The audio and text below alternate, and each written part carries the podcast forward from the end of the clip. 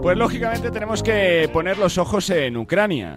Nadie es ajeno a lo que está pasando, a ese país eh, que fue absolutamente invadido por eh, Rusia hace cinco días y que sigue viviendo una situación absolutamente dantesca, triste y la verdad que difícil de creer en el año 2022. Tengo que dar las gracias a nuestro siguiente protagonista por su tiempo. Está en Turquía, es jugador del Buyuksemexe de, eh, de allí de, Turquía. Le conoceréis porque ha sido canterano del Barça, porque ha jugado en el Breogán de Lugo, en el Unicaja de Málaga y es Volodymyr eh, Gerun. Bolo, ¿qué tal?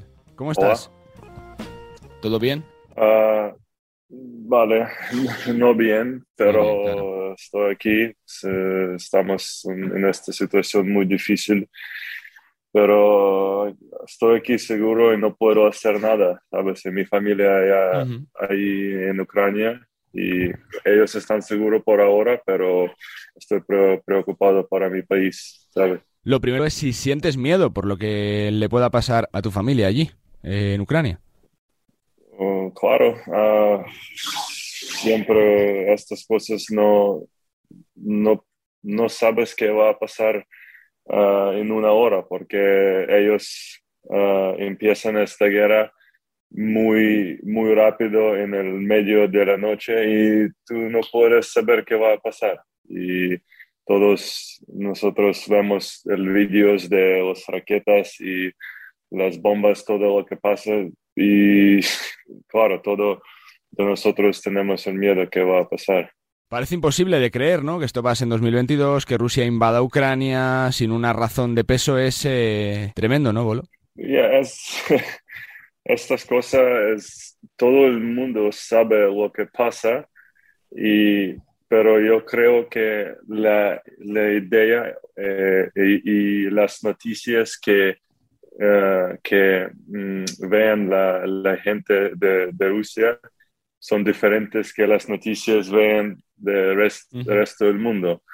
Y yo creo, yo creo que las cosas que hacen los soldados de Rusia con el lavado de cerebro, esto es un acto de terrorismo directo, porque mm, yo creo que ellos eh, no saben 100% lo que hacen, porque realmente nosotros, eh, los misma gente con, con rusos, mm. y es, nosotros la misma gente, y por esto es, duele, duele más, porque ellos, como nosotros, y hacen estas cosas.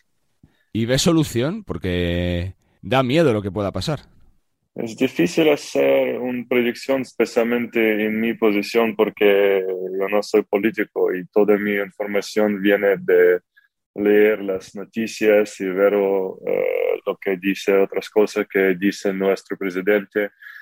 Por ahora no sé, pero yo eh, tengo ilusión que ellos paran de matar a nuestra gente y no tengo idea ahora qué va a pasar. Supongo que en tu cabeza lo último que piensas es en jugar, ¿no? Eres profesional, lo tienes que hacer, pero se hace realmente difícil, ¿no? Estar concentrado con el equipo y tratar de pensar en baloncesto.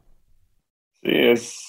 Yo no, si no tengo mucha energía para ponerla en el baloncesto, pero es mi trabajo y necesito hacerlo. Y yo, tú lo viste que hacen eh, mis compañeros de Ucrania, ellos juegan contra España y juegan muy bien y yo sé que muchos de estos jugadores tienen la familia que vive en estas regiones que, que ah, han atacado más y esto es la cosa es muy difícil y ellos juegan y por esto mil gracias a ellos, pero esta cosa, cosa muy, muy durísima.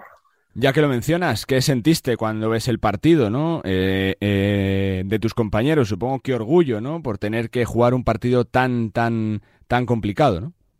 Sí, es, yo me sentí el orgullo, como siempre, como cuando yo veo mi, ah, los colores de mi país y es, ya está, solo orgullo para, para mis compañeros, para mi país. ¿Y tu familia qué te cuenta? Yo no sé si están preocupados, con miedo, si se han tenido que esconder, si se han ido del país, Bolo. ellos están en casa y ellos no van, eh, no van a correr. Y que pase lo que pase, ellos preparan para todas las eh, situaciones y por esto cuando no sabes qué va a pasar es, es, el peor, pero ellos no van a correr, ellos en casa por ahora están seguros y, y ya está. Vamos a esperar el próximo día. Te lo pregunto claramente, ¿te irías al frente si te llaman para defender tu país o no, Bolo?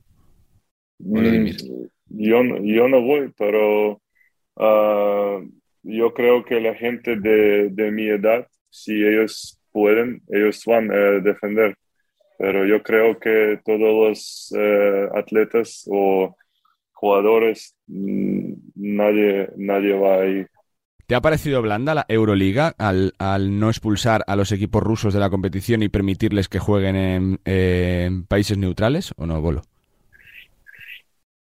Yo creo que es una, es una peña que ellos dicen que ellos necesitan jugar en una cancha neutral o como se llama. Porque es, también es una peña por muchos jugadores de, equipos rusos también que tienen opiniones diferentes que su gobierno y ellos van uh, afectado de esto. Pero yo creo que en teoría mm, no supongan a jugar porque los equipos de Rusia, porque ellos tienen el dinero que vienen para ellos son de, de, sponsors, eh, unos de los grandes eh, eh, sí, patrocinadores. órganos de Rusia, sí, tú sabes. Y por esto es directamente, si ellos no juegan, es directamente el, una sanción contra ellos. Pero ahora si ellos juegan, esto es nada, ¿sabes? Si ellos juegan en Rusia, Rusia o una cancha neutral, eso es casi igual, creo que para ellos. Se habla mucho de los valores del deporte. Yo no sé, Bolo, si el baloncesto puede tratar de ayudar un poquito en esta situación, si el deporte también para hacer que, que se pase menos mal trago dentro de todo lo que está pasando, Bolo. Yo no creo que van a ser la gente más feliz, pero yo creo que eh, va a ayudar para poner las noticias afuera, como, como lo viste de ayer, la, todo el pabellón de Córdoba está poniendo de nuestro equipo y, y en el, toda la noche en todo el Twitter, en Instagram puedes ver estas noticias sobre nuestro equipo. Y esto es otra manera de uh, ponerlo tus ideas sobre la paz y estas cosas creo que puede ayudar. Pero no creo que va a hacer gente más feliz en este momento. Claro, y cierro preguntándote por ti, por lo mal que lo estás pasando, por estos días tan difíciles, si has llorado mucho en estos días. Vale, no estoy bien, bien, pero estoy aquí seguro, solo hablando con mi familia uh, cinco o seis veces al día, creo que uh, quiero uh, escuchar sus, sus palabras, que todo bien por ahí. Y no, claro que no creo que hay ucraniano que duerma bien ahora, ¿sabes? Y estas cosas son normales en estas situaciones.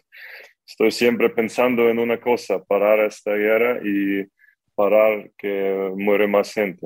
Ya está, es la única cosa que en mi, en mi cabeza ahora. La verdad que es terrible tener que hablar de estas cosas en el año 2022, en tiempos pasados y con situaciones que pensábamos que no se iban a vivir nunca Volodymyr, que te mandamos mucha fuerza, mucho ánimo, que sé que estás en Turquía concentrado con el equipo, que evidentemente son días complicados y difíciles, que tu familia esté lo mejor posible y que se pase este mal trago de la mejor forma posible. Gracias y suerte, Volodymyr. Gracias a tu mucho gusto.